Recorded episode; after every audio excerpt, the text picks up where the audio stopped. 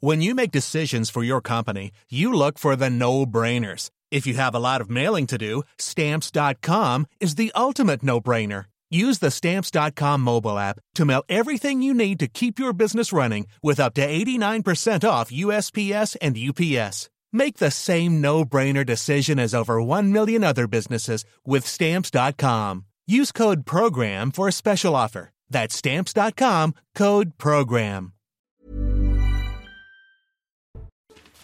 Bonjour, bienvenue sur l'antenne de CNews. Je suis ravie de vous retrouver pour cette nouvelle édition de 90 minutes info. On entame le débat juste après le flash avec Adrien Spiteri aujourd'hui. Emmanuel Macron confirme la fin de l'opération Barkhane. C'est depuis un bâtiment militaire en rade que le président a présenté ce mercredi les nouveaux défis de la défense française.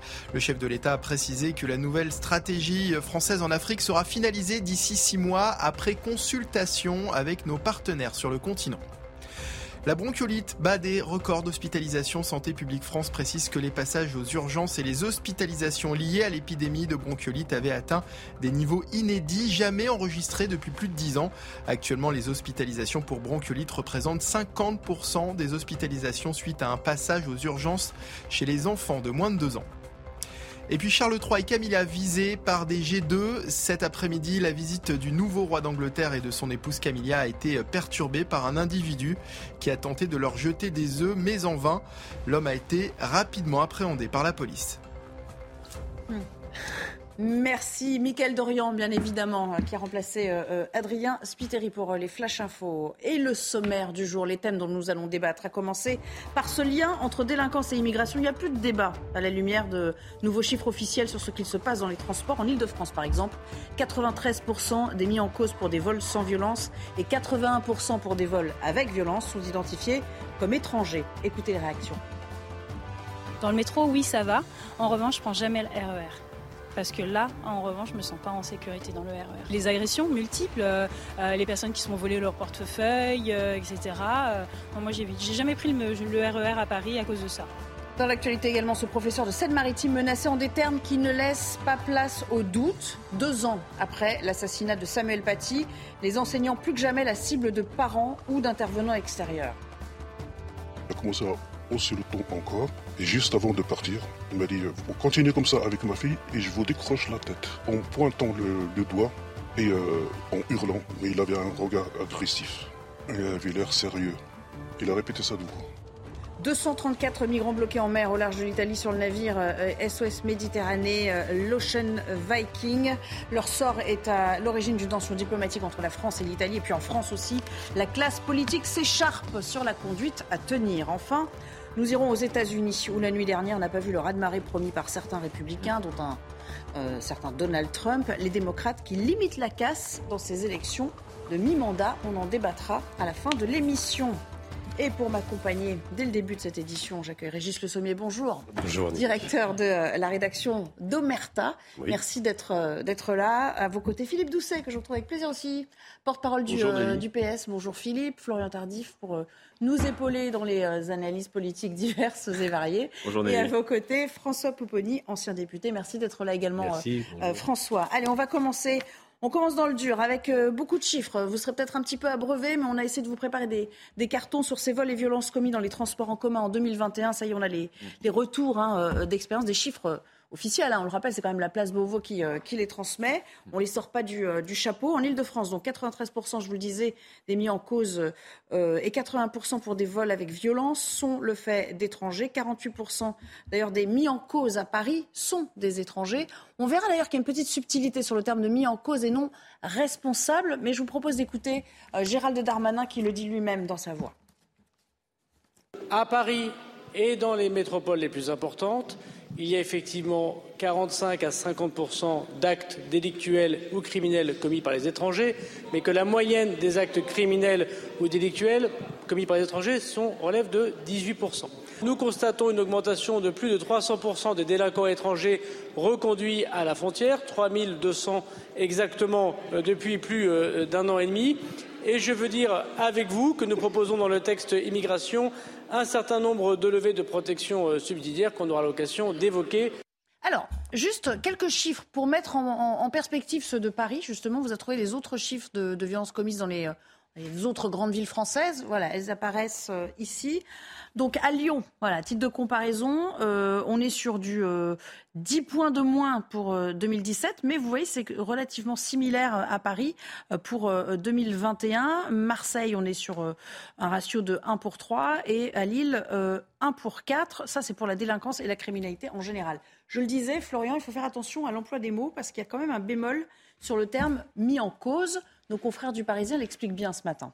Oui, tout à fait. Mais euh, ce qui est frappant dans les chiffres que, nous diffusons euh, actuellement, c'est euh, l'évolution. C'est-à-dire que si on regarde l'ensemble des chiffres qui ont été communiqués par nos confrères de, de l'opinion qui reprennent des, des données du ministère de l'Intérieur, on voit que la délinquance des étrangers est en progression constante depuis 2017 dans l'ensemble des grandes métropoles. Et lorsque l'on voit euh, ces chiffres, ils sont particulièrement euh, impressionnants. À Lille, à Lyon, à Marseille, à Paris, on parle de plus de la moitié euh, des, des, faits de délinquance qui sont commis par des étrangers, alors même que, que, ces derniers, et là vous ne voyez pas pour l'heure les chiffres sur l'écran, mais que la part des étrangers vivant dans ces communes aussi entre 10 et 12%, 10 et 12%, lorsque l'on voit ces chiffres comparativement, 44, 48%, 47, 61%, par exemple, euh, des, à Lyon, euh, des, atteintes bien, ce sont des ratios, des ratios bien supérieurs. Et c'est pour cela que maintenant, certains ministres, ils sont peu, Gérald Darmanin, euh, font parfois le lien entre immigration et délinquance. Cela ne veut pas dire que tous les immigrés sont des délinquants, mais que parmi euh, la, petite délinquance qui, euh, qui, est commise ou la délinquance avec euh, actes violents qui sont commises dans, dans, notre pays, une part importante, bien trop importante, sont commises par des étrangers. Philippe Doucet, les trois quarts des mis en cause ont moins de 30 ans, 36% sont mineurs. Évidemment, on pense aussi aux, filières de la criminalité organisée, à cette connaissance qu'ils ont de la réponse pénale qui est beaucoup plus clémente, voire même inexistante quand on est euh, euh, mineur à la sortie. Euh, tout ça, ils l'ont bien intégré quand même, ces, délinquants. Oui, parce que je pense qu'il faut faire attention et en même temps être lucide. Un, vous l'avez rappelé à l'instant, donc dans tous ceux qui sont issus de l'immigration ou mmh. avec des cartes de séjour d'un an ou de dix ans, bah, il y en a beaucoup qui travaillent, qui vivent tout à fait euh, correctement et normalement. Et je pense qu'effectivement, ce qu'on a vu, c'est monter une population, ce que moi j'appelle une population flottante, c'est-à-dire euh, d'individus, euh, beaucoup certainement de, de, mineurs isolés, de mineurs isolés entre guillemets, qui sont rentrés plutôt dans une logique de business. Et donc on voit bien qu'on a cette, avec effectivement le fait qu'à partir du moment où ils sont mineurs isolés, les réponses pénales euh, extrêmement faibles puisqu'ils sont mineurs, euh, et que donc euh, ces populations flottantes sont à l'origine de beaucoup de, a priori, mais on verra en, creusant le dossier, à l'origine de ces actes. La difficulté qu'on a, c'est que Aujourd'hui, du coup, tous ceux qui sont qui travaillent dans les cuisines, sur les chantiers et ça, donc se retrouvent mis quelque part dans le même sac que euh, ceux qui sont, font du trafic de cigarettes ou de médicaments ou de je sais pas quoi, comme on le voit sur un certain nombre de lieux, de gares. Euh, je l'ai à Argenteuil, mais je le vois dans plein d'endroits, euh, en Ile-de-France notamment. Alors, François Popponi, Laurent Nunez, le préfet de police de Paris, il a été hyper ferme hein, ce matin dans les, dans les termes qu'il emploie. Moi, ça m'a quand même frappé. Il dit, au détour de l'interview, on va leur rendre la vie impossible. On a déjà augmenté les patrouilles, je crois, de l'ordre de 20%, quand même hein, dans les transports. C'est pas rien, c'est vrai que 20% en l'espace, à l'échelle d'une année, c'est beaucoup. Euh, c'est un peu le. Il, veut, il veut être le Rudy Giuliani de Paris? Non, mais il y a une vraie difficulté. Maintenant, le gouvernement ne le nie plus. Bon, pendant longtemps, tous les gouvernements étaient un peu dans, la, dans le déni de cela en disant oui, mais non, faut pas faire de rapprochement, etc. Bon, euh, là, maintenant, les chiffres sont là, ils sont clairs. D'ailleurs, il faudrait affiner ces chiffres pour savoir par, par rapport à 48%, combien sont en situation irrégulière. Oui, c'est vrai. Parce que étrangers, ça englobe tout. Bah, étrangers, ça englobe tout le monde. Comme disait Philippe Doucet à juste titre, il y a les mmh. étrangers qui ont des situations régulières qui ne posent aucune difficulté. Donc, il faudrait affiner tout cela. Bon. Et, et, et dit bah, écoutez, moi, j'ai été mis là pour ça, on va leur rendre la vie impossible. Mais une fois qu'on a dit ça, on va donc plus contrôler dans les transports. Et les deux anciens élus de banlieue que nous sommes euh, savent bien que la police, quand elle veut faire du chiffre, elle se met à la gare d'Argenteuil, à la gare de Sarcelles, et le matin, ils contrôlent les gens qui vont travailler. Et dans le lot, bah, il y a 10, 15, 20%, 30% de sites d'étrangers en situation régulière qui prennent le RER e ou le train pour aller travailler. Hein. Ils ont laissé leurs enfants à l'école de la République et ils vont travailler comme tout le monde. Ils sont en situation régulière. Donc les contrôles vont être accentués et on va donc découvrir qu'il y a des gens en situation irrégulière. On en fait quoi? Non mais c'est intéressant ce que vous dites. Vous dites qu'il n'y a pas de contrôle aléatoire en fait euh, à toute heure de la journée. Non, Comme on veut faire du chiffre, Ah bah, volume, on on se met à un point on se met on dans les gares de banlieue, Mmh. on contrôle tous ceux qui passent le tourniquet et ils savent qu'ils vont prendre. Bah, on, va, euh, on va demander l'avis d'un d'un- Voilà. d'un représentant Voilà. syndical Mais policier le- le- la question, le, Laurent Nunez, à juste titre, le préfet de police dit on va renforcer les contrôles, très bien. Ils vont trouver 3, 4, 10, 15, 20% de- d'étrangers en situation régulière sous le coup d'une OQTF et on en fait quoi? Il n'y a plus de place. Ouais, c'est toujours la même chose. Donc on va rebelote, on va éventuellement les mettre en, en centre de, En de- CRA, en. CRA, et puis au bout d'un mois, voilà. Donc oui, il faut faire du contrôle, il faut, il faut donner le sentiment que. Mais le problème, c'est qu'on n'a pas la solution de sortie. Oui, je vous le disais. Donc, s'il y a euh, des places. je vous le Oui, disais. les- les- oh, il y en a pas. Yvan, Yvan Oh, il Assioma est avec nous, euh, secrétaire national d'Alliance euh, Île-de-France. Vous venez de nous entendre. Bonjour, merci déjà de, Bon. de nous rejoindre. Peut-être un commentaire quand même, euh, avant le commentaire sur le commentaire, sur les chiffres à proprement parler, c'est quand même impressionnant. C'est le, le reflet d'une réalité, c'est pas du tout fantasmé quand même ces chiffres qu'on donne. Mais écoutez, c'est euh, non, c'est pas du tout fantasmé, c'est bien le, le reflet de la réalité aujourd'hui, de la situation euh, de la criminalité, notamment à Paris et je dirais en Île-de-France. Nous, Alliance Police Nationale, ça fait des années qu'on le dit, parce que ça fait des années que nos collègues de terrain nous font remonter euh, ces faits, savoir que une grosse partie de la criminalité est d'origine étrangère. Heureux, aujourd'hui, est-ce qu'on peut se réjouir Enfin, on peut se réjouir au moins qu'on ose le dire, parce que ça fait quand même peu de temps qu'on ose dire qu'aujourd'hui, euh, parmi les, délinquants et les criminels, il y a une grosse proportion euh, d'étrangers, mais euh, c'est pas réjouissant de, de faire euh, cet état de fait, de faire ce constat. Maintenant, sur euh, la réaction de votre, euh, de, de votre- enfin, du préfet de police, enfin votre patron, si j'ose dire, euh, est-ce que ça va euh, assez loin dans le propos? Il, a, il y a une fermeté affichée, mais euh, quand on dit on augmente de 20% les patrouilles, quand on dit, euh, comme le suggère en fait François Pouponi, qui connaît bien lui aussi le, le terrain pour avoir été euh, un élu local euh, pendant de, de- de longues années, on ne fait pas des contrôles euh, inopinés à tout moment de la journée. C'est-à-dire, euh, les délinquants, ils sont, ils sont plus malins que ça. Ils vont pas se pointer à la gare au moment où, où ils savent que les contrôles se, euh, s'opèrent au moment où il y a un gros volume de, de- trafic euh, d'usagers, quoi.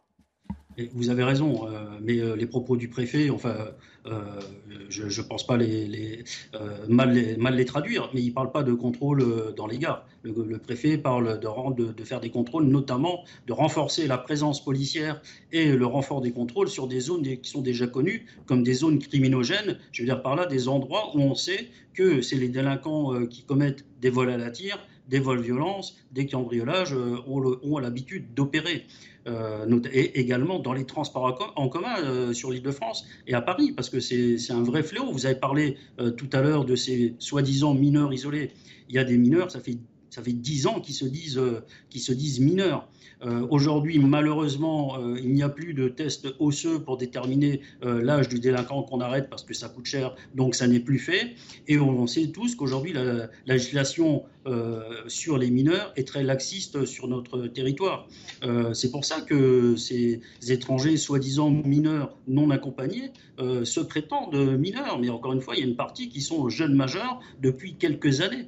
Donc il va falloir effectivement accentuer les contrôles et la répression face déjà aux délinquants qui sont connus, euh, parce qu'ils sont connus, reconnus, ils sont interpellés à de nombreuses fois, mais aujourd'hui, quand vous interpellez quelqu'un qui se dit mineur non accompagné, euh, il y a rarement une mesure de garde à vue, donc il y a rarement un déferment derrière, il y a une mesure de placement euh, dans un centre éducatif libre, ça veut dire qu'il est libre d'y rentrer et de ressortir aujourd'hui, parce que nos collègues, malheureusement, ne peuvent que euh, l'accompagner euh, jusqu'à la porte. Yvan Et c'est comme ça, et c'est comme ça tous les jours. Juste une question et, et- et rapide, juste en, en- en guise de, de- de résumé. Pour vous, aujourd'hui, c'est une question d'effectif ou c'est une question de méthode. C'est-à-dire qu'on pourra vous mettre 50% euh, de patrouilles en plus, ça n'y changerait rien Ou c'est la manière qu'on a de, de procéder et la, volonté d'interpellation? D'abord, l'apport, tout apport en effectif, il peut être que bénéfique parce que bien, évi- bien évidemment, ne serait-ce que pour couvrir euh, le réseau francilien des transports en commun, euh, les effectifs que nous avons aujourd'hui ne sont pas nécessaires. Aujourd'hui, il y a un peu plus de 1000 collègues euh, qui font la sécurisation dans les transports et ils font un travail remarquable. Mais bien sûr, surtout à l'aube des Jeux Olympiques, il va falloir renforcer en effectif et de façon euh, sérieuse, notamment ce service-là, mais comme l'ensemble des commissariats euh, parisiens alors, renforcer en effectif, on fait, on, euh, on, on, fait des recrutements, mais aujourd'hui, il y a encore un tas de tâches, ce qu'on qualifie de tâches indues, qui sont effectuées par les policiers, et il serait bien mieux sur le terrain que plutôt, à titre d'exemple, je vais vous donner un exemple parlant, c'est qu'aujourd'hui, au tribunal de grande instance de Paris, nous avons plus de 600 policiers qui travaillent.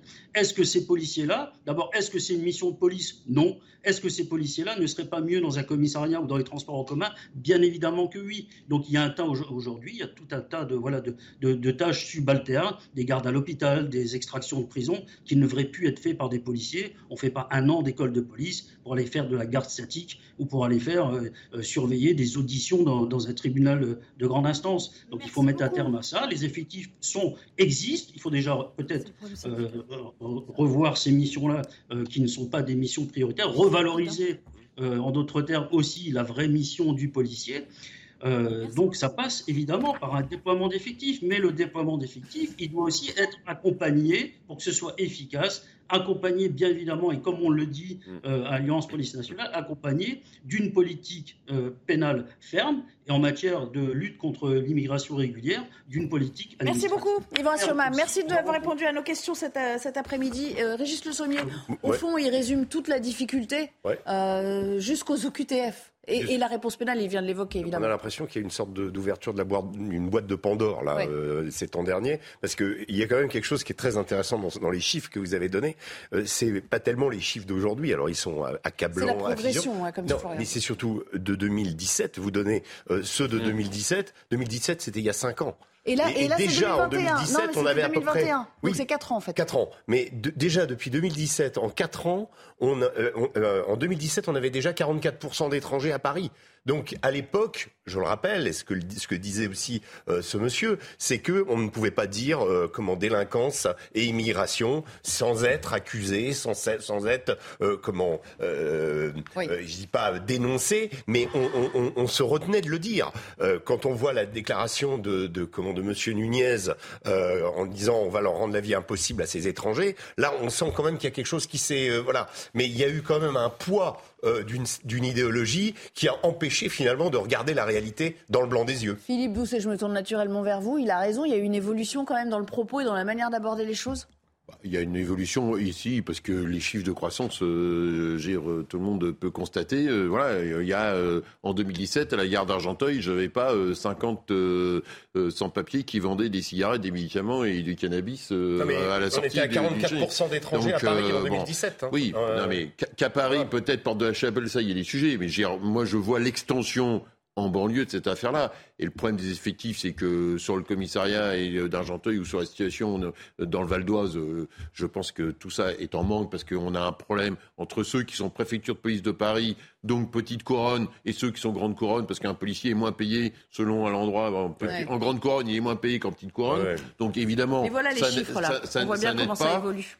Et puis on, on voit bien aussi que euh, là-dedans, on a un problème effectivement sur la réponse, parce que les effectifs, c'est une chose, c'est important, et il nous en manque, parce qu'on a aussi une carte des effectifs de police qui est datée et qui ne correspond plus aujourd'hui à la réalité opérationnelle de mon point de vue. Et le deuxième aspect, c'est que j'ai pu avoir l'occasion de discuter avec des, gardiens de la paix de la police nationale pour constater leur découragement, puisque mmh. euh, quand, ils, quand ils arrêtent des gens devant, euh, devant la gare, ils les emmènent au, bureau, au commissariat euh, à 100 mètres et deux heures après, ils sont dehors. Il y a du découragement parce que finalement, on n'a pas les outils obligatoirement pour, pour, répondre, pour répondre à cette situation. Florent Tardif, sur la réponse euh, à apporter. Euh, quand Nunez, une fois qu'il a dit euh, on va mettre des effectifs, on la vie impossible, qu'est-ce qu'il a dit Alors la, réponse à apporter, elle est multiple et il n'y a pas que le préfet de, police de, Paris qui pourra répondre à, ces phénomènes qu'on commente maintenant depuis le début de cette émission. Il faut faire quoi? Il faut limiter, aider et durcir. Limiter, limiter euh, l'immigration. On va avoir euh, un débat euh, au Parlement dans, quelques semaines. Et je pense que la question des quotas reviendra sur la table. C'est en tout cas ce qu'on me suggère dans, dans, l'entourage de, la majorité et, également des, oppositions. Aider, car il faut mieux intégrer les personnes qui arrivent sur notre sol et qui sont... légitimes pour rester sur le, sol français, tout simplement parce que certains basculent dans la petite délinquance du fait de, de leur pauvreté, et durcir, durcir, euh, les lois à l'encontre de ceux qui n'ont rien à faire sur, sur notre sol. Et il y a eu des annonces de, de Gérald Darmanin en ce sens. Après, est-ce que nous avons les moyens nécessaires pour le faire? Lorsque l'on parlait tout à l'heure euh, des euh, centres de rétention administrative. Oui, c'est la même chose que quand Gérald Darmanin dit 100% des OQTF vont être réalisés. Personne n'y croit. Ben, personne n'y croit. On, on a du mal à y croire qui quand nous explique comment ça va faire, comment il va faire. On se demande même pourquoi il s'avance avec de telles. Non, mais d'abord, c'est surtout Véran qui l'a dit. Oui, mais les deux. Les deux. Enfin, je, bon. si, mais la, vraie question. Ils l'ont dit tous les deux. On ne pourra pas faire autre chose que légiférer, quoi, à un moment. Non, mais légiférer, on a légiféré. Quelqu'un qui est sous le cadre d'une OQTF doit être envoyé, euh, doit quitter le territoire français. La vraie question, c'est que, un, les pays d'accueil disent mm. on n'en veut pas, et deux, on ne peut les garder que 30 jours. Bon. Et donc après, on lit. Bon, donc, est-ce qu'on peut. Je pense qu'à un moment, on arrivera à les garder. Alors, c'est compliqué parce que c'est un problème de privation de liberté. Et de recours aussi. Et de recours. Ah, les recours, ils vont les limiter. Il y en a 13, il n'y en aura plus que 4. Hmm. Et de liberté, de les garder plus longtemps en, en CRA pour espérer pouvoir les renvoyer. Bon. Ça suppose créer plus de centres de Mais places. plus de places. 800 places. Ben, c'est pas suffisant. donc, donc, le vrai problème, c'est plus on multiplie les contrôles, hmm. et plus on va s'apercevoir qu'une fois qu'on va interpeller, on n'aura pas la possibilité de traiter celui qui est interpellé. Bon. Et donc euh, là, le gouvernement prend. Et, par ailleurs, on a un débat. Juste, aussi, juste aussi sur les chiffres, il ne faut pas oublier que si on a ces chiffres, c'est parce que le ministère de l'Intérieur a fait un effort phénoménal depuis quelques années de transparence. Mmh. Et de dire, voilà, on a quelqu'un qui est étranger. Bon. Mmh. Je rappelle qu'à l'époque, euh, le, le, ministère de l'Intérieur ne faisait même pas de statistiques sur les actes, de, les actes antisémites parce qu'on ne voulait pas le marquer. Bon.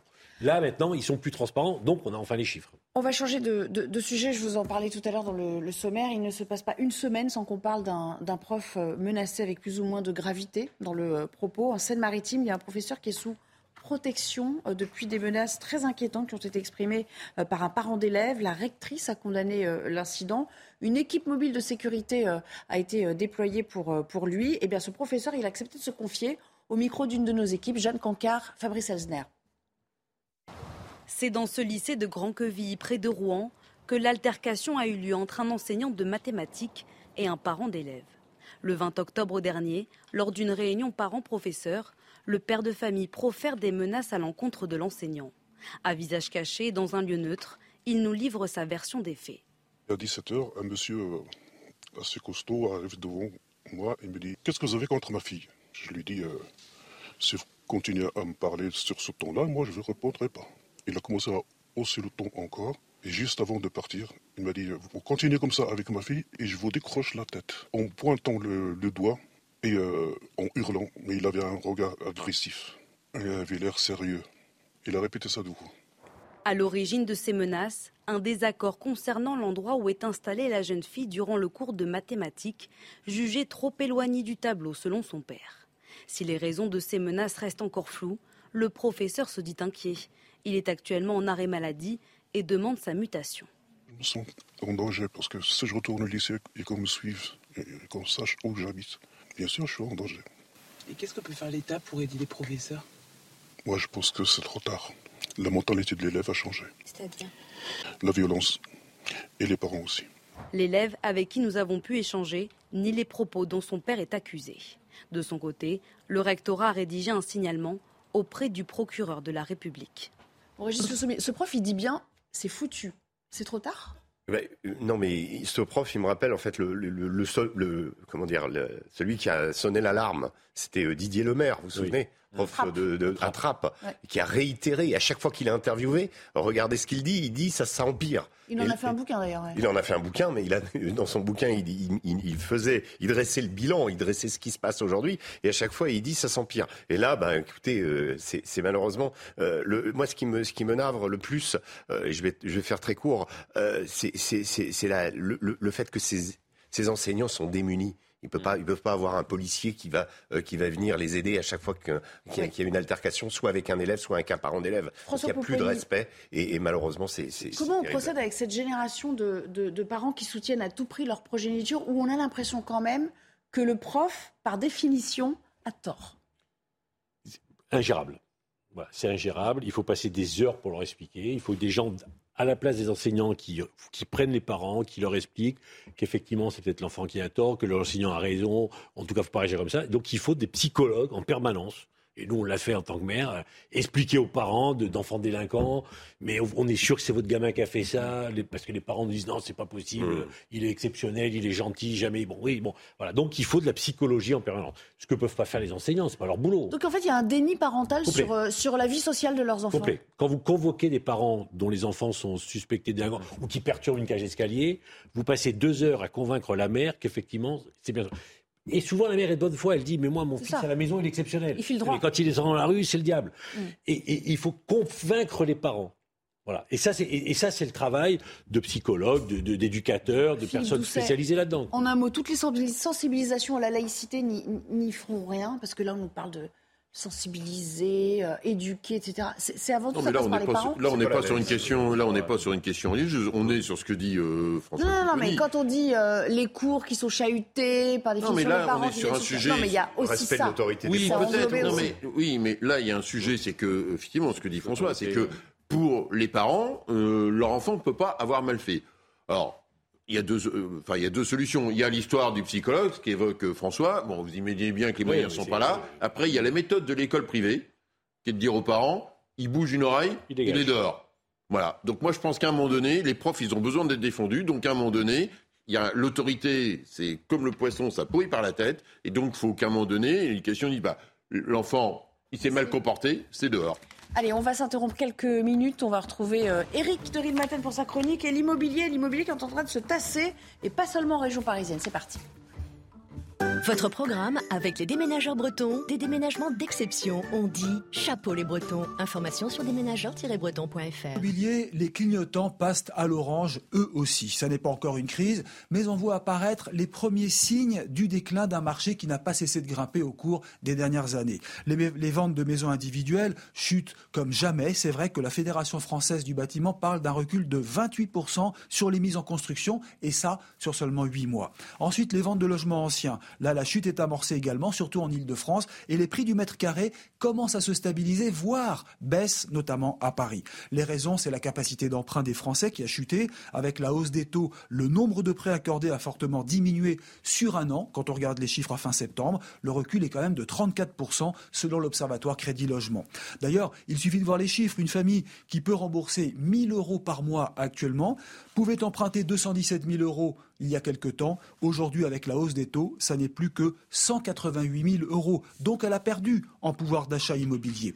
À quoi s'ajoute la transition écologique? Là, elle oblige à mieux isoler les logements anciens, sinon impossible de les louer et ce sera difficile de les vendre. Tout cela freine fortement le marché qui connaît son premier déclin depuis 2008. C'était votre programme avec les déménageurs bretons, des déménagements d'exception. On dit chapeau les bretons. Information sur déménageurs-bretons. De retour avec vous pour 90 euh, minutes euh, info. On va évidemment aborder euh, tous ces thèmes, à commencer par ces 234 migrants bloqués en mer au large de l'Italie sur le navire de l'ONG SOS Méditerranée, l'Ocean Viking. Leur sort est à l'origine d'une tension diplomatique entre la France et l'Italie. En France, la classe politique s'écharpe sur la conduite à tenir. Écoutez par exemple Jordan Bardella en conférence de presse ce matin. Je pense que Mme Mélanie a raison de faire preuve de fermeté et elle a raison parce que c'est ce pourquoi elle a été élue. Accueillir un bateau, ça veut dire en accueillir 10. Et ça envoie un message, à mon avis, qui est dramatique et qui invite ces personnes à tenter l'aventure euh, euh, dans la Méditerranée et donc à risquer des morts. On va parler aussi de ce retour à Sainte-Soline pour les militants euh, écologistes qui promettent d'aller plus loin encore. L'éco-radicalité, d'ailleurs, ce phénomène à l'origine de 104 actions en France depuis le début de l'année, parfois des plus choquantes ou des plus saugrenues. Écoutez. On va lancer une seconde mobilisation ça sera encore plus grand, encore plus fort et encore plus déterminé. Et puis, euh, cette ligne de métro fermée et des RER A et B fortement perturbées, voilà ce à quoi il faut s'attendre pour la journée de demain. Les salariés de la RATP qui réclament des hausses de salaire et de meilleures conditions de travail. Écoutons un de leurs délégués. Ça fait un an qu'on interpelle la RATP. Donc aujourd'hui, malheureusement, pour on a interpellé tout le monde, tous les pouvoirs publics, qu'est-ce qu'on fait? On n'a pas d'autre choix que de faire grève. Enfin, aux États-Unis, euh, la nuit dernière, on n'a pas vu le raz-de-marée promis par certains républicains, euh, les démocrates qui limitent la casse dans ces élections de euh, mi-mandat. Et puis, on ne peut pas ne pas vous montrer ces belles images du départ de la route du Rhum. 138 skippers qui se sont enfin élancés depuis Saint-Malo direction la Guadeloupe. À noter que lors du départ, le skipper Sam Goodchild s'est blessé. Il a été pris en charge par un médecin et va être évacué. Voilà, on va reprendre le débat toujours avec nos invités autour de la table, Régis Le Sommier, Philippe Doucet, François Pouponi et Florian euh, Tardif, et de cette tension qui monte évidemment entre la France et l'Italie, les deux pays qui sont en, désaccord, vous le savez, sur la question des migrants. Rome a autorisé trois bateaux à accoster, mais on a renvoyé euh, un quatrième, l'Ocean Viking, vers la France. Une situation inacceptable pour euh, nos autorités. Le point avec Maëva Lamy. L'Ocean Viking vogue désormais vers la Corse. Ce bateau de l'ONG européenne SOS Méditerranée, qui transporte 234 migrants, n'a pas reçu l'autorisation d'accoster en Italie. L'ONG a donc demandé à la France de lui assigner un port sûr. Cette solution extrême est le résultat d'un échec critique et dramatique de tous les États membres de l'Union européenne et des États associés à faciliter la désignation d'un lieu sûr. De quoi susciter un bras de fer entre Paris et Rome. Hier, la première ministre d'extrême droite italienne, Giorgia Meloni, a remercié la France, qui, selon elle, accepte d'accueillir l'Ocean Viking. Un comportement que dénoncent les autorités françaises.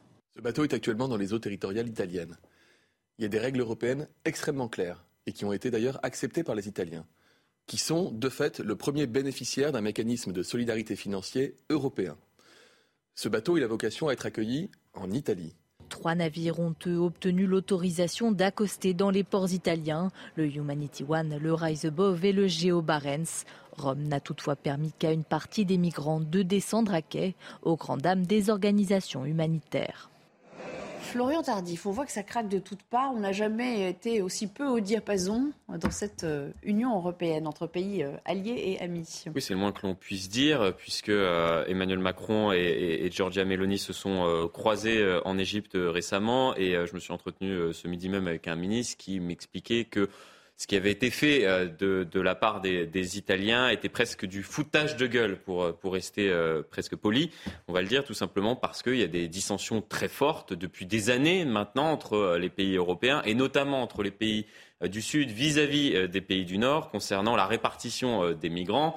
Et c'est ce qui a été expliqué à l'instant par, par Olivier Véran. Le problème, c'est que les pays du Sud sont la porte d'entrée eh pour, pour ces migrants, pour accéder au sol européen, que ces migrants veulent ensuite potentiellement aller en France plutôt euh, en Allemagne et, euh, au Royaume-Uni, sauf que euh, la, réforme de, Dublin explique très clairement que si ce migrant est arrivé en Italie, fait sa demande d'asile en Italie, si après il se retrouve en France, au Royaume-Uni ou en Allemagne, qu'il est repéré par les forces de l'ordre, les forces de l'ordre étudient alors son dossier et se rendent compte qu'il a fait sa demande en Italie et il doit être envoyé en Italie. Sauf que le problème, c'est qu'il y a une pression migratoire très forte, trop forte sur ces pays.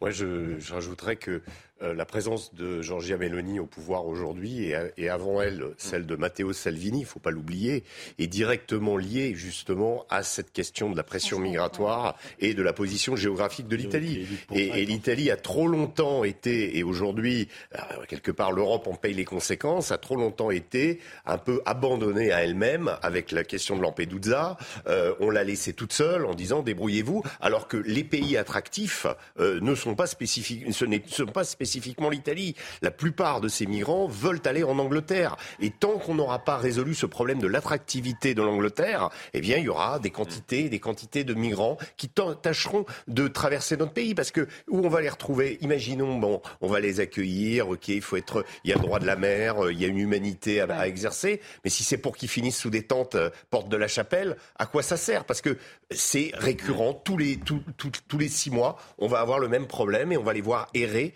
euh, en Europe, sans, en, espérant pouvoir passer en Angleterre, sans pouvoir la plupart du temps y arriver. Et puis il y a la singularité d'un Gilles Simeoni. Peut-être euh, expliquer la démarche derrière euh, le dirigeant Gilles Simeone, le président de la collectivité de Corse, ne fait que reprendre ce qu'avait déclaré à l'époque Jean-Guy Talamoni, qui était élu le président de l'Assemblée de Corse, en disant ben, nous, on a une, on a on a une, une histoire corse d'accueil, de solidarité.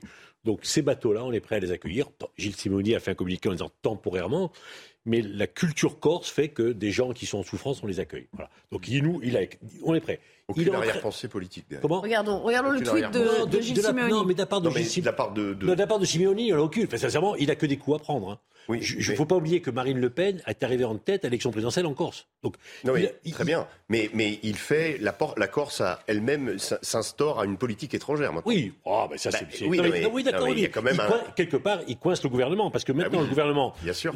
Qu'est-ce qui va se passer? Le bateau est en train de se diriger vers les eaux territoriales françaises avec la Corse qui est le territoire français le plus proche. ouais. Et donc la France, en application du droit international, sera obligée d'accueillir le bateau. Et les, et les organisations maintenant, qu'est-ce qu'elles vont faire? Plutôt que d'aller au large de l'Italie, elles iront au large de la Corse.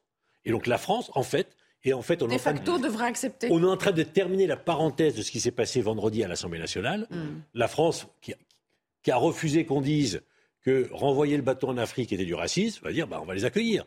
Et donc on va, et comme effectivement ça a été dit avant, ceux qui vont rentrer en- pour la première fois en France, quand ils seront attrapés en Allemagne, en Autriche ou en Italie, on les renverra en France en fonction du, du, Dublin. Bon.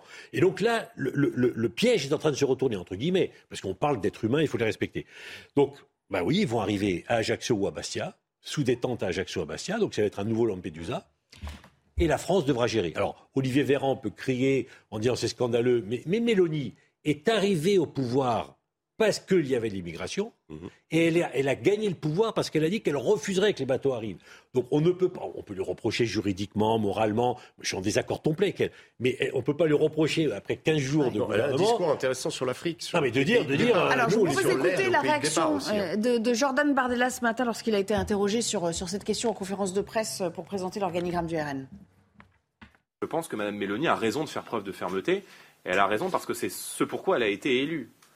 Et euh, si nous sommes élus, nous entendons faire la même chose que ce qu'a pu faire notamment Matteo Salvini lorsqu'il était ministre de l'Intérieur, qui est aujourd'hui vice-président du Conseil italien, qui était de n'accueillir sur les côtes italiennes aucun bateau euh, de, migrants. Parce qu'accueillir un bateau, ça veut dire en accueillir 10, et ça envoie un message, à mon avis, qui est dramatique et qui invite ces personnes à tenter l'aventure euh, dans la Méditerranée et donc à risquer des morts. Et il dit un petit peu plus tard, avec nous, il n'aurait pas accosté, Philippe Doucet. Oui, bah, enfin, sauf que c'est faux, euh, parce que Giorgia Meloni, elle a peut-être été élue euh, pour, sur l'histoire de l'immigration, mais enfin, elle a quand même accueilli trois bateaux. Non, non. Elle a un peu cédé sur les derniers. Trois euh, oui. Uniquement les malades. Oui, enfin, les femmes, euh. les malades, les enfants, les mineurs, ceux qui vont pas bien. Donc, Mais le, quatrième, c'est Niette. Voilà, d'accord. le quatrième- Mais en attendant, elle n'a pas fait, à la différence de ce que dit Jordan Bardella, elle n'a pas fait niette au 1, 2, 3, 4. Elle a dit pour les trois premiers, euh, j'accueille les femmes, les enfants, les mineurs, les malades, ça, ce qui fait quand même, à mon avis, beaucoup au de principe de réalité aussi. non mais d'accord, je, je réponds là par rapport à la remarque euh, de Jordan Bardella. Deuxièmement, ceux, les hommes valides euh, de moins de 60 ans et de plus de 18 ans, ils sont toujours sur les bateaux, toujours dans les ports italiens, et on va voir combien de temps ça va durer, parce qu'à mon avis, ils vont pas repartir. Donc il y aura l'épisode 2, les trois bateaux en Italie avec Madame Meloni. Donc on va bien voir que c'est un peu compliqué, d'autant plus que je rappelle la position du pape qui a demandé l'accueil, et en France le pape ça pèse, en Italie ça pèse beaucoup, la position du pape. Donc euh, ça c'est une chose. Après, sur la situation, quand on n'a pas de politique migratoire européenne digne de ce nom, eh ben on a ce bazar-là. C'est comment dire qu'en gros, on a des êtres humains qui sont ramassés au large des côtes D'accord, mais selon vous, quelle, serait, quelle devrait être, elle, la, la politique migratoire Ben, euh, européenne un, Comment enfin, vous la voyez, vous Non mais moi, à titre personnel, d'abord, Avec votre arrêter- sensibilité de, Non, mais, de gauche, comment là, vous la voyez, je m'exprime à titre personnel. D'abord, on ne peut pas laisser l'Italie d'un côté ou l'Espagne de l'autre tout seul se prendre le flux. Il n'y a pas des montagnes d'Islandais qui arrivent. Donc aujourd'hui, la pression migratoire sur l'Italie, l'Espagne un peu moins, ça a dépendu, mais l'Italie parce qu'il y a finalement le, le trou Mais béant. les pays se sont accordés pour une répartition, Exactement. relocalisation Oui, même mais- des mais la question, effectivement, la question, c'est le premier pays la question, c'est le premier pays sur lequel on met les pieds. Aucun pays qui ne le, qui ne le fait. Donc, tout le monde se repasse ces pauvres migrants euh, ramassés en mer, et donc du coup, bah, ils traversent l'Italie, et puis après ils s'égayent parce qu'effectivement, comme, euh, comme vous le disiez, juste titre, le problème c'est que par exemple en Grande-Bretagne, vous n'avez pas besoin de papier pour travailler. C'est ça pour ça, il Hein, et donc du coup, et tout le monde le sait, bien. quand vous rentrez dans un restaurant en Grande-Bretagne, vous ne pas On votre carte sait, de séjour on, on de 10 sait ans. que c'est le Graal pour la plupart. Voilà. Et on qu'il sait que c'est le. Graal. Ouais. Et donc en fait, quand ils Il traversent la France, danger, c'est traverser et la donc la logique de. Dublin, la logique de Dublin ne fonctionne plus. Voilà, en supposant fonctionne. d'accord. Donc on a besoin de mettre tout ça à plat. Et, de- et de trouver une solution Mm. parce que l'histoire des quotas, l'arrêté c'est que ça ne fonctionne pas. Autrement, l'Italie jouerait le jeu. Non, mais là, là, la vraie question, faites-toi que le piège que j'ai de se retirer, c'est que tous les partis devront, et le gouvernement le premier, dire on les accueille ou pas là Hum Parce que C'est dans, ça. dans quelques heures, ils sont au large d'Ajaccio. Ils sont dans les Oui. territoriales. Mais ils sont dans les là, territoriales. Aujourd'hui, c'est assez facile. Il fait la tradition d'un cœur, je veux bien. Mmh. Mais à la fin, il va dire au gouvernement français, bah, vous Il y a, les mettez il y a dans Benoît, il y a- bateau, alors, il y a dans un Benoît Payan, Paris, Benoît Payan, le maire de Marseille, il se verrait bien les accueillir à Marseille. D'accord, dans quelques heures, si je peux me permettre. Pas tous en dans même quelques- temps, par juste, pour finir. a quelques heures, le bateau est dans les eaux territoriales françaises, à proximité de la Corse. Donc le rôle de la France, c'est de dire bah, le premier port sûr, c'est Ajaccio, c'est Bastia, c'est Porto Vecchio, vous les mettez là. Et on verra qui dit quoi. Vous, vous savez, je vais, je vais revenir sur l'Italie parce qu'il y a quand même une il y a quand même un historique, euh, notamment avec Berlusconi et, et des- les relations entre Berlusconi et Kadhafi à l'époque. Au moment où, où s'est produit la guerre en Libye, euh, Kadhafi nous servait, euh, euh, je dirais, euh, de façon utile à bloquer un certain nombre de migrants qui étaient tentés de venir. À... Mais oui, c'était comme ça. Ça a tout on peut, bouleversé, on humainement, voilà. Bon, et, et- et Berlusconi le savait très bien. C'est pour ça d'ailleurs qu'il s'est opposé à cette intervention. Je le rappelle. Mais ce qui s'est passé ensuite, c'est que l'Italie, laissée toute seule, euh, à peu près au moment où euh, Monsieur Salvini a été élu, euh, a commencé. Ben, elle s'est dit, il faut refaire ce cordon sanitaire. Donc, à traiter avec des milices comme la milice de Zintan, celle de Misrata et autres, pour et, et à leur donner de l'argent fin- finalement, avec des milices armées comment islamistes, pour justement qu'on garde ces migrants et qu'ils n'embarquent pas.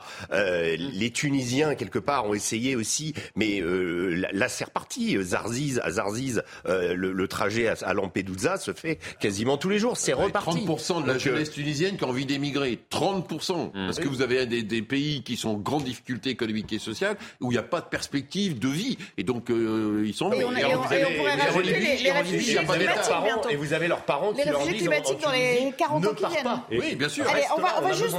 J'aimerais juste qu'on s'intéresse à une notion euh, un petit peu plus technique, mais euh, on a voulu creuser un petit peu sur cette question de port sûr ou port d'attache. Vous savez, Euh, on, a donc sondé un, spécialiste du droit maritime. Écoutez cet avocat qui, traite de ces questions au quotidien. La notion de port sûr euh, en droit maritime résulte d'une convention internationale et elle est définie par l'Organisation maritime internationale comme l'endroit où les opérations de sauvetage sont censées prendre fin et où la sécurité des personnes secourues n'est plus menacée, où les besoins humains fondamentaux peuvent être satisfaits et où des dispositions peuvent être prises pour assurer le transport des personnes secourues vers leur prochaine destination ou leur destination finale. François Popponi, ça peut être une, une solution de déterminer quels seraient les ports sûrs ou ports d'attache et que voilà, on, on- on laisserait ces personnes-là en attendant euh, que Eh leur oui, mais bah, sincèrement, pour bien connaître euh, les ports d'Ajaccio, de Porto Vecchio et de Bastia, on va les mettre sous des tentes. Il n'y a aucune structure. Là, on parle de 300-400 personnes. Mais demain, il y aura d'autres bateaux qui arriveront. Le jour où on accueille un, les arriveront. Donc, 1000, 2000 personnes, je sais, enfin, c'est des villes qui font 50 000 habitants.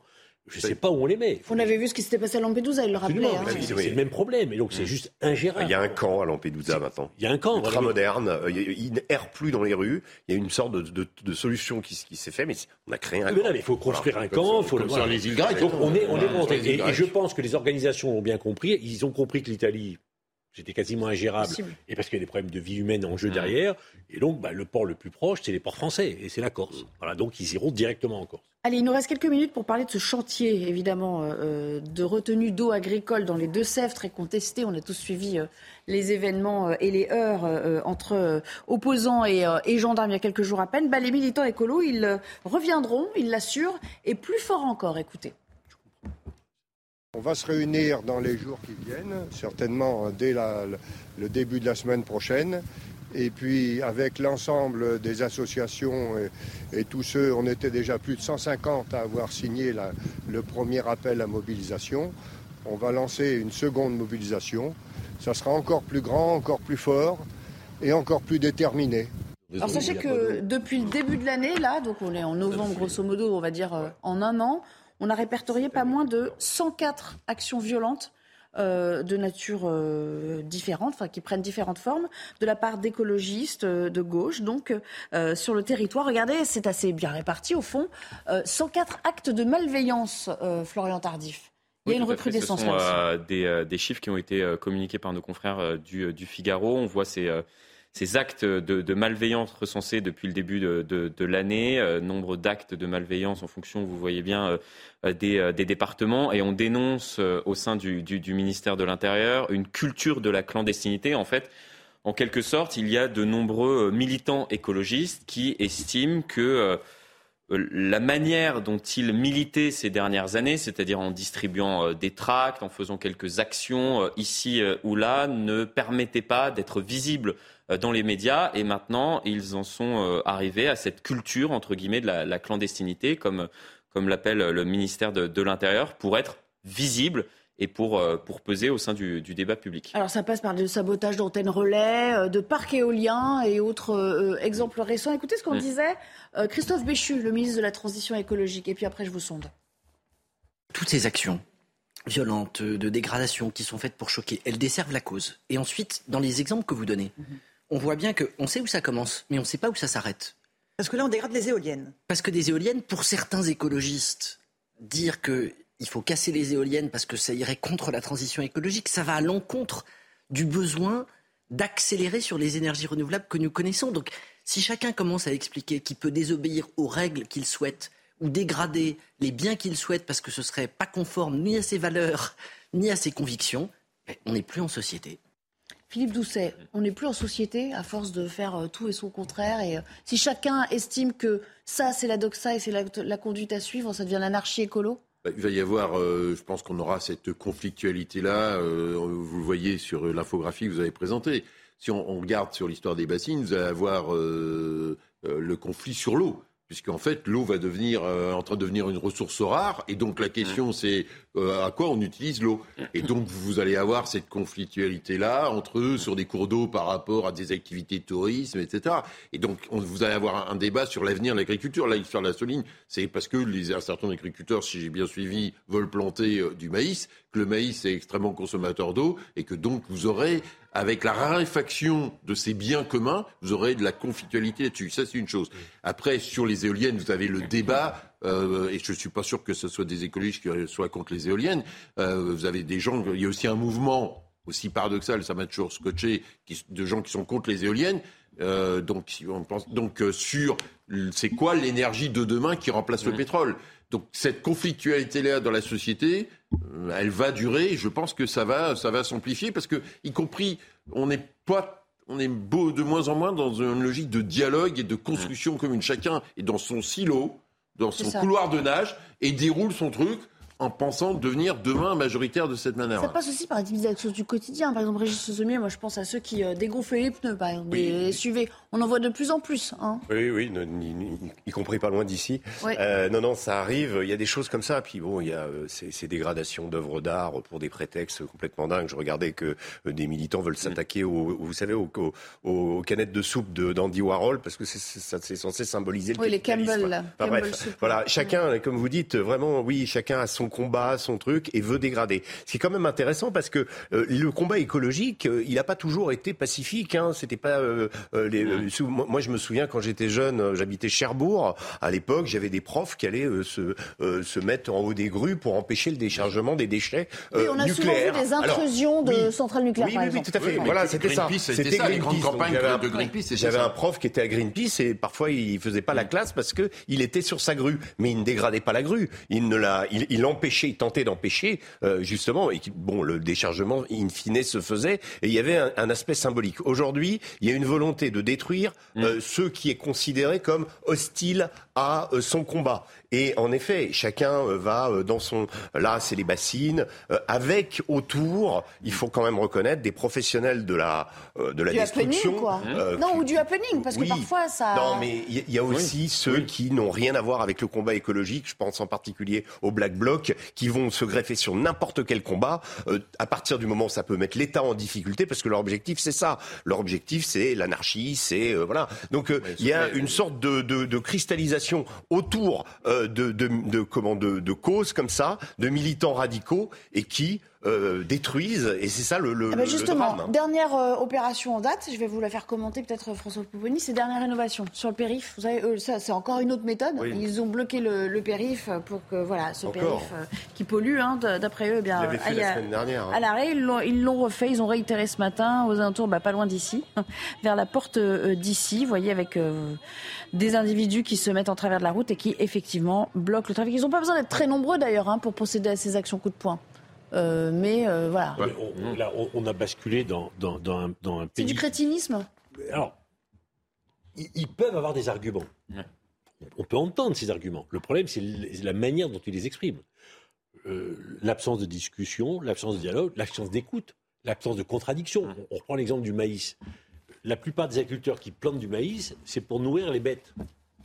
Maïs, mmh. quand on connaît un peu l'agriculture, c'est pour nourrir les bêtes et pour éviter d'importer du maïs d'ailleurs mmh. ou des produits qu'on ne connaît pas pour éviter d'avoir la vache folle. C'est-à-dire qu'il y a une logique agricole à, planter du maïs. Ils ne plantent pas du maïs parce que ça leur fait plaisir de consommer de l'eau. Oui, le maïs, ça consomme de l'eau. Mais donc, et, ça, les, les, écolos Il y a toute une chaîne alimentaire qui en dépend. Et, et, ça, mais les écolos vont vous dire, oui, mais il ne faut pas nourrir les bêtes. De toute façon, on n'en mange plus de bêtes, on est vegan. Oui, c'est les véganes. et donc, vous arrivez à, détruire un monde dans lequel mmh. on existe. Et donc, ils sont dans une logique où ils veulent tout déconstruire. Mais à force de tout déconstruire, il y aura des drames. Il y a des agriculteurs qui, vont, qui, vont, qui vont prendre des armes. Un agriculteur qui survit économiquement et, qui se fait fracasser son, son exploitation, ben, un jour ou l'autre, il va tirer parce que les gens, ils sont à bout, bout de nerfs. Ce qui, est, ce qui est intéressant dans ce que vous dites, c'est euh, il y a euh, dans l'action employée, en particulier ces gens qui se, qui se mettent sur la chaussée comme ça et qui, quelque part, espèrent presque que euh, les véhicules leur roulent dessus. il y a une totale incompréhension. donc, dernière rénovation, j'ai regardé un petit peu leur il y a des choses, en effet, qui sont pertinentes dans ce qu'ils disent. Mais il ne peut pas y avoir même de compréhension de la part de l'automobiliste qui est bloqué. C'est là où c'est absurde. C'est-à-dire que l'automobiliste qui est bloqué, on voit un type qui est en train de montrer sa montre. C'est pas ça la logique. La, logique aujourd'hui, non mais la logique, c'est ce qu'avait fait Greenpeace ou ce qu'avait fait Top au moment du SIDA, c'est que aujourd'hui, avec les, chaînes d'infos, la preuve on en parle, les réseaux sociaux, quand on fait une action sur le périphérique on est visible. Quand on fait un communiqué de presse avec une conférence de presse, on l'est moins. Et donc aujourd'hui, c'est cette logique-là pour faire passer. On, a vu une vidéo où, ils ont bloqué des voitures. Et dans la voiture, il y avait un enfant qui était en, par rapport à une crise d'asthme. qui m'a frappé à l'hôpital. Ils n'ont pas compris et les parents disaient mais laissez-nous passer, on doit amener notre gosse à l'hôpital. L'évolution, la semaine dernière, les automobilistes sont restés calmes. Ils ont attendu que les forces de police les sortent du périphérique. Là, si j'ai bien vu les images, c'est les automobilistes directement qui les ont sortis. On aura aussi raffinerie. Hein, on aura, euh, aussi des, on aura aussi des, bagarres. De la route. Non, non, mais on aura aussi des bagarres, je pense, parce que la, tension va aussi monter autour de ça. Il y aura beaucoup, hein, presque tous les jours. Hein. On va s'interrompre à nouveau. Merci euh, euh, Florian de nous avoir accompagnés. C'est Harold Iman qui va nous rejoindre pour parler des midterms dans un instant. Et eh ben, il n'y a pas eu le, ce qu'on appelle en anglais un landslide, c'est-à-dire un, un raz-de-marée républicain. Et il n'a pas eu lieu. Non, non, Joe, Biden sauve bien son affaire. voilà, bah, vous allez le commenter dans un instant avec nous, Philippe. À tout de suite. De retour avec vous pour la toute dernière partie de notre euh, émission. Ce sera, euh, euh, le débat, ce sera juste après le flash de Michael Dorian à nouveau. Rebonjour Michael. Rebonjour Nelly, bonjour à tous. Emmanuel Macron annonce l'organisation d'un sommet franco-britannique au premier trimestre 2023. C'est depuis un bâtiment militaire en rade à Toulon que le président a présenté ce mercredi les nouveaux défis de la défense française. L'Union européenne propose une aide de 18 milliards d'euros pour l'Ukraine. L'exécutif indique que cette aide financière stable, régulière et prévisible permettra de couvrir une part importante des besoins de financement à court terme de l'Ukraine pour 2023. Après cette annonce, le président ukrainien Volodymyr Zelensky a exprimé sa reconnaissance sur Twitter. Et puis Meta annonce la suppression de 11 000 emplois, soit 13% de ses effectifs. La maison mère de Facebook est affectée par la crise économique. Il s'agit du premier plan social de l'histoire du groupe. De son côté, Twitter, récemment racheté par Elon Musk, a licencié environ la moitié de ses salariés. Et on va quitter nos côtes françaises euh, momentanément pour vous parler de, des midterms aux États-Unis. C'était cette nuit pour les plus courageux dont vous êtes, Régis Le Sommier. Oui, je n'ai pas beaucoup dormi. Vous avez veillé euh, jusqu'à très, euh, très tôt ce matin. Vous savez, quand vous regardez sur CNN les cartes, euh, il y a un journaliste qui est américain qui s'appelle John King, qui est l'expert en fait de tous les comtés américains. Et vraiment, c'est passionnant parce qu'on voit les choses évoluer et puis on voit comment se fait la démocratie américaine en marche. Alors, Harold Iman nous a rejoint. bonjour, cher Harold. Le Parti démocrate de Joe Biden qui résiste mieux que prévu à ces élections de mi-mandat. En tout cas, euh, c'est pas la déferlante que nous, que nous avait promis même Donald Trump lui-même. Hein. Ah, bien sûr, euh, il s'attendait à 40 voix d'écart. Euh, dans la, à la Chambre basse, mais traditionnellement, le parti au pouvoir perd la Chambre au bout de deux ans. Donc euh, c'était une, je dirais, une rodomontade un peu fondée dans la réalité, mais ce n'est plus le cas. On voit ce chiffre Les déjà derniers c'est chiffres affinés, ça? Ça s'est affiné, ça C'est les tout- derniers en date, ok. C'est les tout derniers en date de CNN. D'autres chaînes euh, mettent euh, les républicains à 47. Mais voilà, il y a, il y a des, des marges d'erreur que certaines euh, chaînes acceptent et d'autres non. Mais euh, si vous voulez, la, la Chambre basse semble être partie pour euh, 218 pour euh, les républicains, mais pas le C'est quand même très équilibré, quoi. Et il n'y aura, pas- il y aura, il y aura pas la majorité pour l'instant. Euh, Euh, pas, pas pour pour l'instant. mais bon, à un moment donné, oui. oui. On attend quoi comme dépouillement encore, là? Ben, le- ben, les, les, les, les vraies, euh, euh. Pour le Sénat, attentes euh, sont en, en, en, en Géorgie. En Géorgie, une chose incroyable et qui peut être un signe d'espoir dans le pays, ce sont deux Noirs qui sont l'un contre l'autre. Il y a un, ré- un républicain, Herschel Walker, ancien joueur de football américain, et Ralph Warnock. Ils sont dans un mouchoir de poche. Ce qui veut dire, selon la loi de Géorgie, qu'il faut qu'ils fassent un deuxième tour le 6 décembre. Ouais. Et à une voix près, on aura peut-être, oui ou non, une majorité. Alors, il y a quand même encore deux, trois États, euh, Harold, qui sont en, comment, balance, le suspense. quoi. Ouais, hein, ouais, c'est ouais. l'Arizona, le Nevada et le Wisconsin. Et, et donc, euh, il est possible qu'on se passe de la Géorgie si, par hasard, les démocrates les, rem- les remportent. Il faut savoir que euh, le principe de fonctionnement des États-Unis, c'est que le- la vice-présidente, en l'occurrence Kamala Harris, euh, a une voix en plus au Sénat. Donc, si ça arrive à égalité, C'est elle eh qui fait la bien, différence. c'est elle qui fera la différence. Et puis alors surtout un autre, cas, un autre phénomène qui vous a pas échappé, c'est que finalement Donald Trump, qui devrait annoncer euh, d'ici euh, quelques jours, hein, a priori sa candidature Le 15, il a dit. à 2024, voilà, euh, après le mariage de sa de sa dernière fille, à Mar-a-Lago, euh, il n'est pas aussi attendu qu'on qu'on le pensait, et il a de la concurrence avec ce petit phénomène quand même qu'il faut commenter, c'est en la personne de Ron DeSantis, euh, gouverneur de Floride. Oui, tout à fait. Ron DeSantis qui a euh, brillamment remporté euh, l'élection hier et qui l'élection de gouverneur, donc dans un État qui, bon, à une époque, on appelait ça, vous savez, les, fameux swing states, c'est-à-dire des États qui allaient un coup à un démocrate, un coup à un républicain. Là, il semble que la Floride soit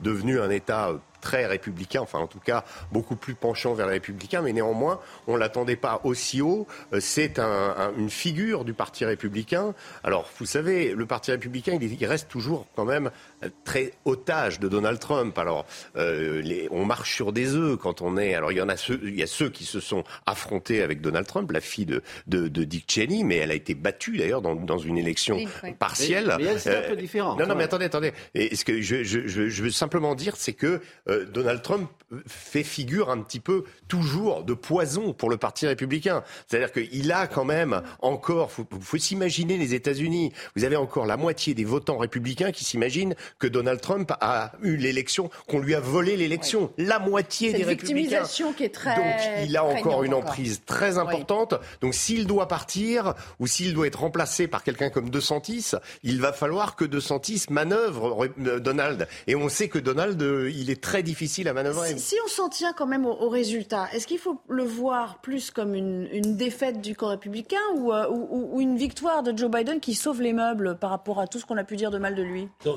pas forcément une défaite pour le camp républicain. On va attendre les quelques dépouillements. Oui, qui mais enfin bon, pour on s'attendait tellement à ce que la balance, mais- le mais bon. S'ils sont majoritaires, ils sont majoritaires. Après, Joe Biden tient le coup. Bon. Et c'est vrai qu'effectivement, on voit bien que Trump est quelque, pose un problème au camp républicain. Alors, Il a des, des gens qui sont affidés, euh, qui veulent à tout prix rester, et puis il y en a d'autres qui commencent à, à ouvrir les yeux et qui disent c'est pas possible, on ne peut pas continuer. Ce qui veut dire que s'il est candidat, on va avoir une campagne présidentielle en 2024 qui va être terrible. Parce que c'est quand même, enfin, je parle sous votre, contrôle. Euh, Ouais. on, on est dans un pays, on, on est dans un pays qui est, qui est coupé en deux, où les gens ne, on le parlait tout à l'heure pour la France, mais les gens ne s'écoutent plus, ne se parlent plus. Très polarisé, il y a une fracture, quand même Joe effectivement, Biden qui a une dit, défiance qui a sur les dit institutions. dans un, euh, qui a dit défiant, qui est le président des États-Unis a dit allez voter comme si votre vie en dépendait.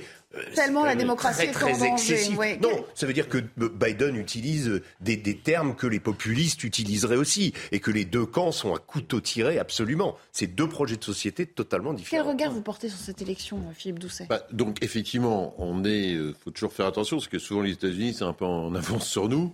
On est dans un climat de guerre civile. On est dans un climat de fake news parce que vous le rappeliez, euh, plus de 50% des républicains pensent que euh, Joe Biden n'a pas gagné l'élection présidentielle, ce qui est quand même un truc complètement dément.